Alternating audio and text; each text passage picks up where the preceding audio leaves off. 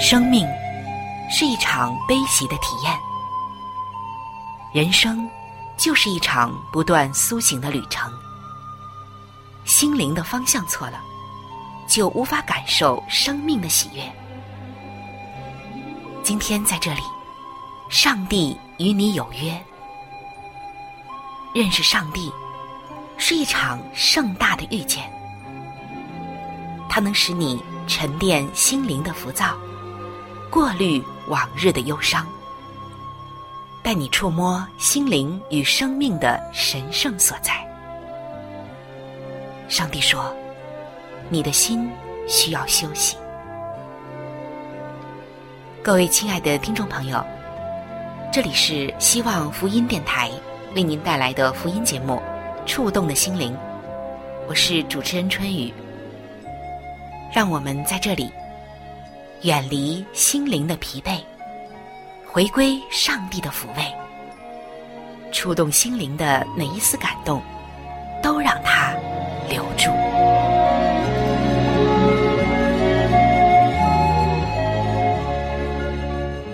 各位亲爱的朋友，平安。在我们的周围，有着许许多多大大小小的生命体，无论是比较高大的动物，还是那些很小的小昆虫们，也无论你是在动物园或者是其他地方真正的见过它们，还只是在书本上、电脑里、电视里见过它们，总有一些生命体让你特别的难忘、记忆犹新。今天。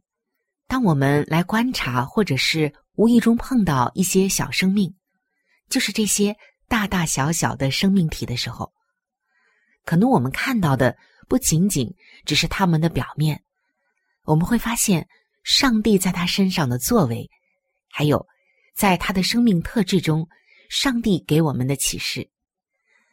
是的，在每一个生命体中，都有着上帝带给我们的奇妙的启示。比如今天我们要走进的这个小昆虫，相信很多人对它很感兴趣，记忆也非常的深刻，只是想抓住它似乎不容易。而这个小昆虫让我们最新奇，也是记忆特别深的，那就是它的尾部能够一闪一闪的。相信啊，说到这儿，你已经猜到它是谁了，没错。它就是萤火虫。萤火虫最让我们感兴趣的，也最让我们觉得非常奇妙的，就是它会发光。今天就让我们走进萤火虫，看一看在它的身上有哪些上帝给我们的启示。接下来就让我们一起进入到让动物告诉你的时间。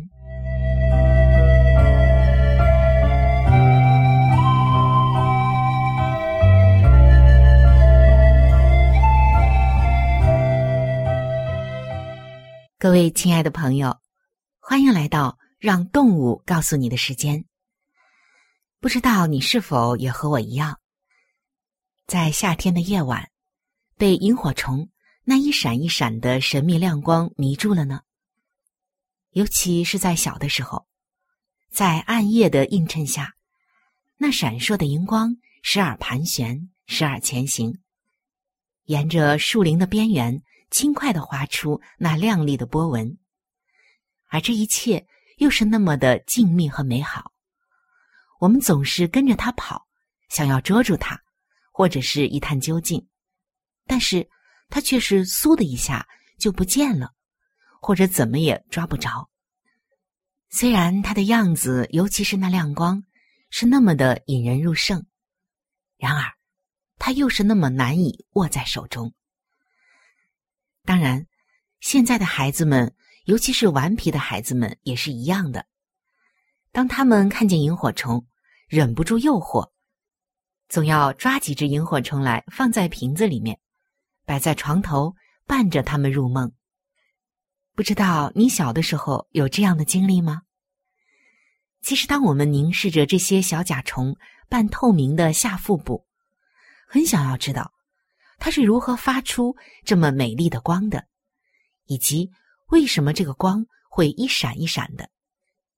那么，萤火虫它为什么会发光呢？可能很多人啊已经解开了这个谜底。不过今天呢，我们还要一探究竟，并且最后会从不同的角度来进行一个属灵的思考。我们先来看一看，这萤火虫是如何发光的呢？萤火虫发光需要一种名叫荧光素的简单生物色素产生化学反应。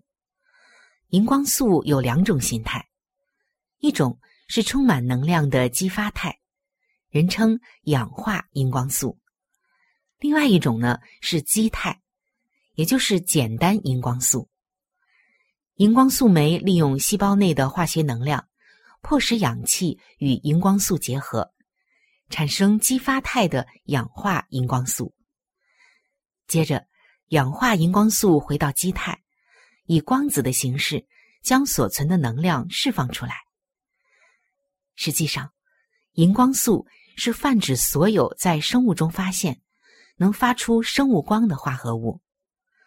不同的发光生物体内，小到细菌和菌类，大到鱼类，都含有不同的荧光素。有些科学家认为，所有的细胞都会产生生物荧光，只是类别不同而已。虽然科学家已经对荧光素进行了长达七十年的深入研究，可是人类对动物体内如何产生这种神奇的化合物依然是所知甚少，还有很多的谜团亟待解开。虽然我们不明白。生物体如何产生荧光素？但这对于制造人工荧光素并没有影响。人们也极富创意的将其应用于各个领域。例如，我们可以用它来检测犯罪现场的血迹、人体器官中的癌细胞，或者是食物中的致病细菌。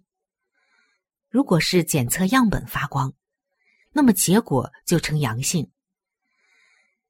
接下来，让我们仔细的来思考，在这个黑暗的世界中，我们的使命就是要闪耀出真理之光。当我们发光时，人们就将荣耀归于上帝。上帝的面容就是整个宇宙光的终极来源。我们毕生最大的盼望，就是亲眼看见他的圣容所发的荣光。约伯记的三十八章十九节说。光明的居所从何而至？黑暗的本位在于何处？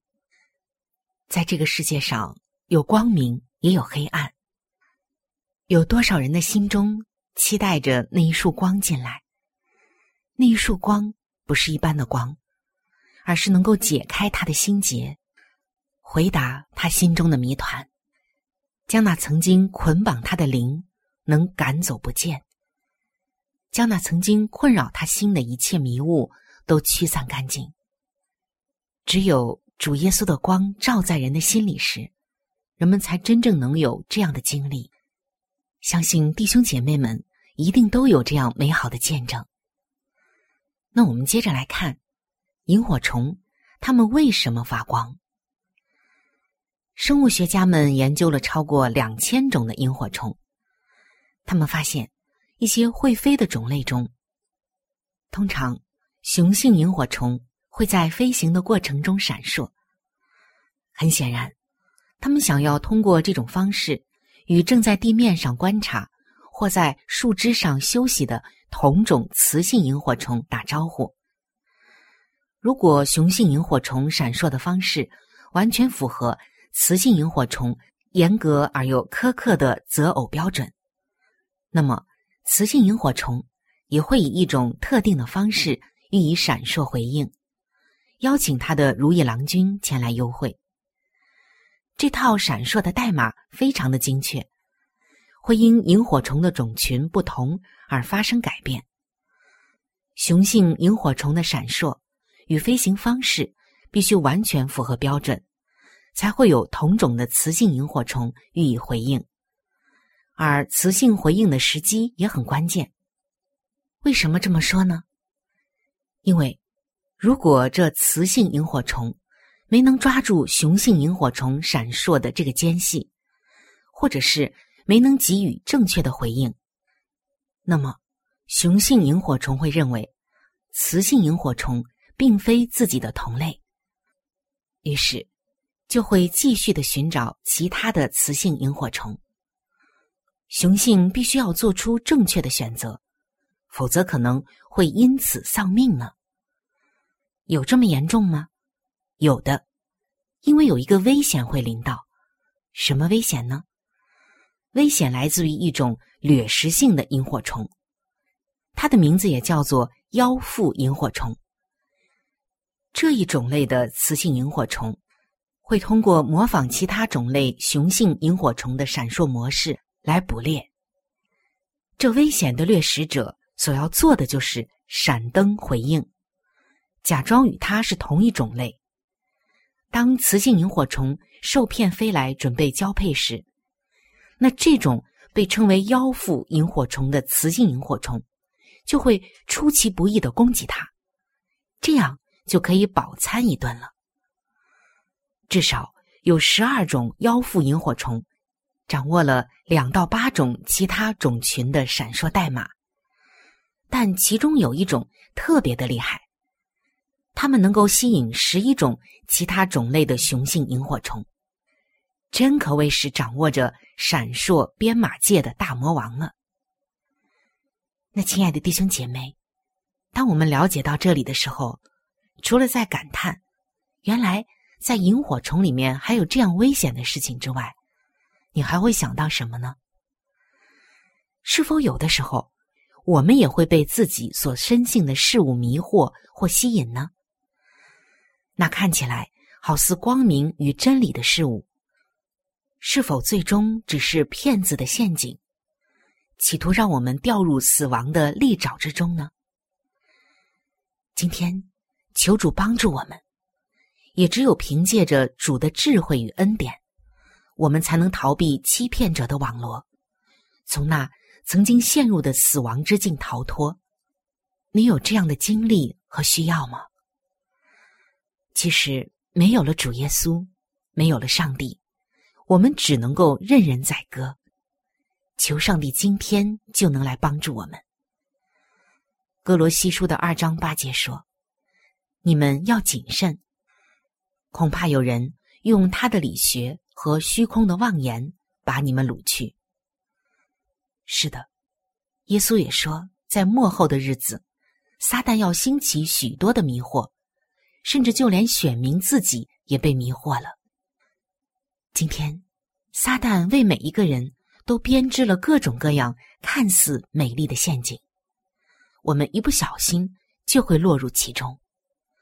但主耶和华，他是我们永远的光，只要我们跟着这束光走，跟着这束真理的光走，就不会陷在那黑暗的网络里。虽然世上的骗局千千万。但我们靠着上帝的话语与恩典，就能够识破它。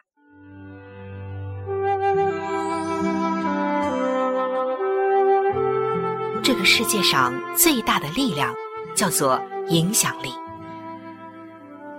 影响力中，哪一种影响力的力量又是最大的呢？答案就是圣经。上帝话语的影响力是最大的，请听《圣经影响力》。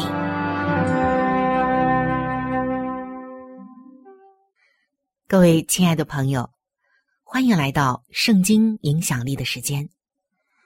在《圣经约伯记》的三十七章第五节说：“上帝发出奇妙的雷声，他行大事，我们不能测透。”上帝的声音，我们能识别吗？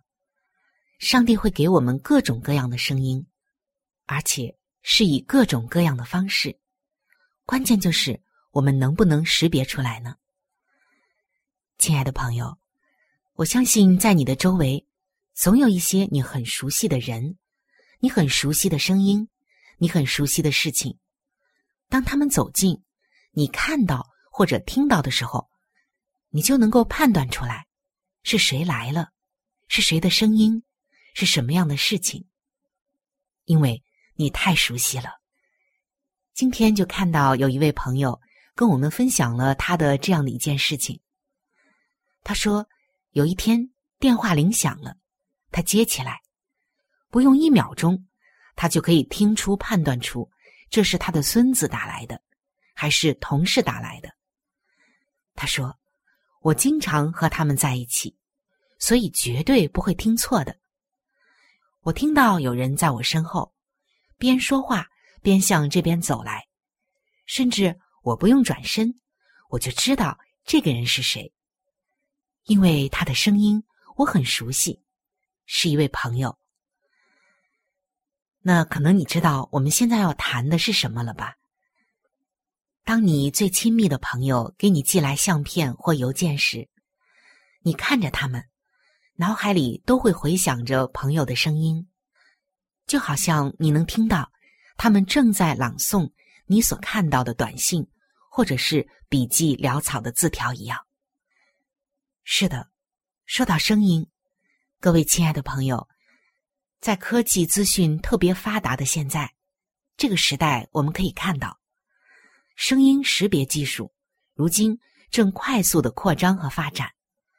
它以高科技的方式，将数学、物理、声学。与电脑科学的相关领域结合起来，这是一种优雅而复杂的非入侵式生物识别技术，可用于因安全目的识别个人身份，或者是在法庭取证工作中鉴定身份。如今的电脑能够快速的对声纹进行分析，以极高的精确度来断定某种声音是否属于某个人。不过，当你非常熟悉一个人的时候，你的耳朵和大脑共同协作，就能给出令人惊讶的一个精准判断了。在圣经中，我们看到亚伯拉罕一定是花了大量的时间与上帝交谈。这位德高望重的族长势必非常熟悉上帝的声音，因为当上帝要求他带上他唯一的宝贝儿子。就是他那一生梦寐以求的儿子，那个他为之切心祈祷的儿子，那个按着上帝的应许降生的儿子。当上帝命令亚伯拉罕将他带到山上，当做祭物献上的时候，是声音识别术派上用场的时候了。这个事情，如果是发生在我们身上，我们可能会要求上帝出示身份证件，但这说明我们与上帝相处的时间远远不够，因为我们还认不出他的声音。如果是我们每一天都能够与上帝同行共话，那该有多好！就好像牧羊人向他的羊群喃喃细语一样。亲爱的弟兄姐妹，我们今天。就想要听到上帝的声音，对吗？我们热切的盼望能更深入的了解他，而当我们与他说话的时候，我们凭着声音就能够认出是他，而不是魔鬼或骗子。无论上帝所发出的声音是细微的，还是奇妙壮丽的，我们都愿意听从并回应。求上帝能够打开我们的耳朵。使我们听到他声音中无以伦比的美丽。要想认识上帝的声音，就要每一天与他亲近。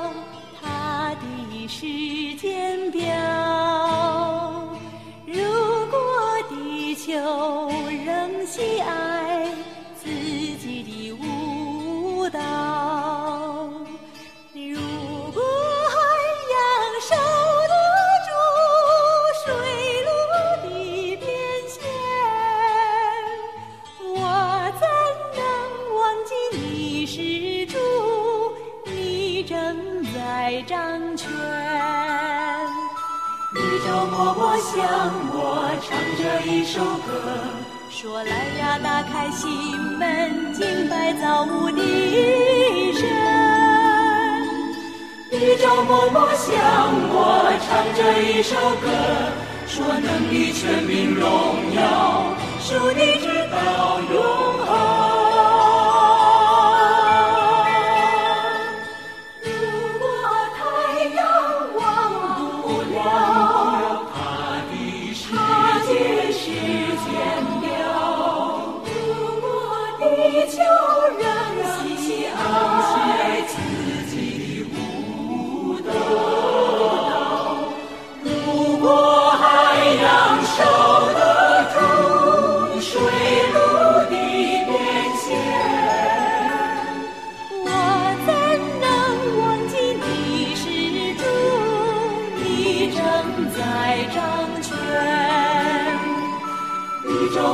向我唱着一首歌，说来呀，打开心门，敬拜造物的神。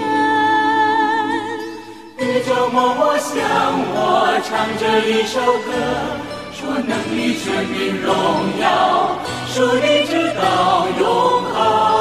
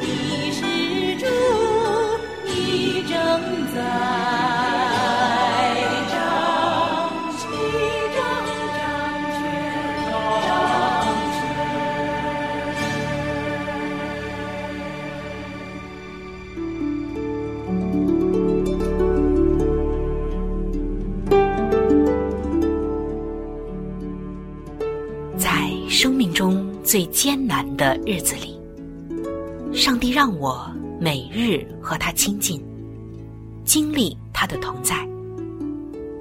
借着每日灵修，他使我走出了生命的低谷，一次又一次的，使我重新找回了新的生命和喜乐的泉源。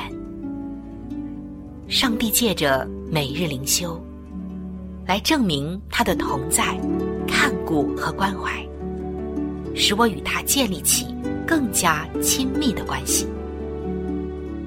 要享有健康的属灵光景，就需要每日与主同行。请您与我一同进入每日灵修。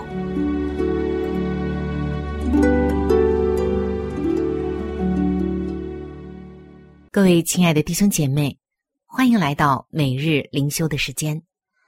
走进每日灵修，走进灵性的加油站，也走进上帝在每一天所对我们说的慈爱话语当中。首先，让我们一起来分享今天每日灵修的主题经文，记载在约翰一书的五章四节。因为凡从上帝生的，就胜过世界。使我们胜了世界的，就是我们的信心。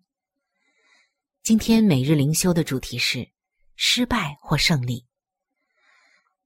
在一八一五年的六月十八日，在位于现今比利时的滑铁卢，拿破仑率领的法军被威灵顿公爵指挥的英普联军击败，导致拿破仑投降被放逐。自此，每年的这一天。比利时都会纪念这一场著名的滑铁卢之战，而惨遭滑铁卢一词的意义，也衍生为被强劲的对手或困难的问题击败。对于我们的属灵生命，有些人觉得我们最终都免不了失败，而惨遭滑铁卢只是迟早的事。但是使徒约翰却驳斥了这种悲观的看法。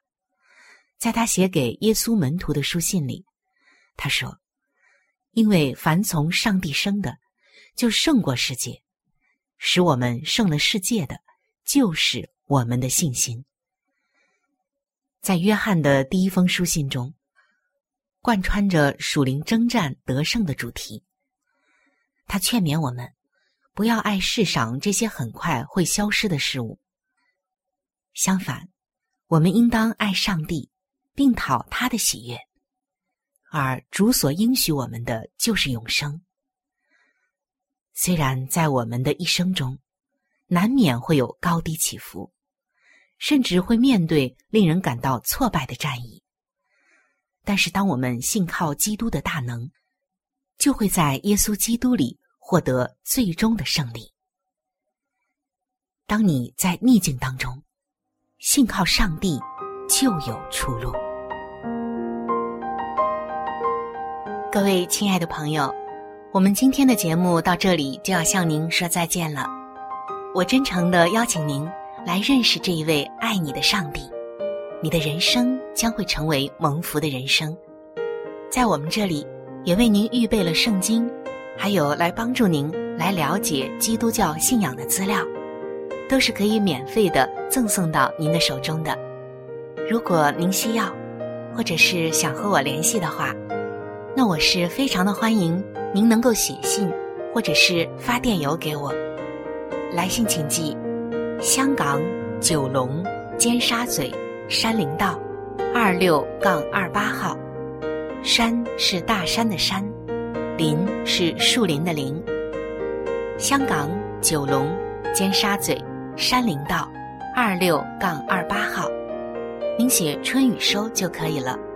春是春天的春，雨是雨水的雨。如果您想发电邮的话，请记我的个人邮箱。我的邮箱是 c h u n y u at v o h c 点 c n。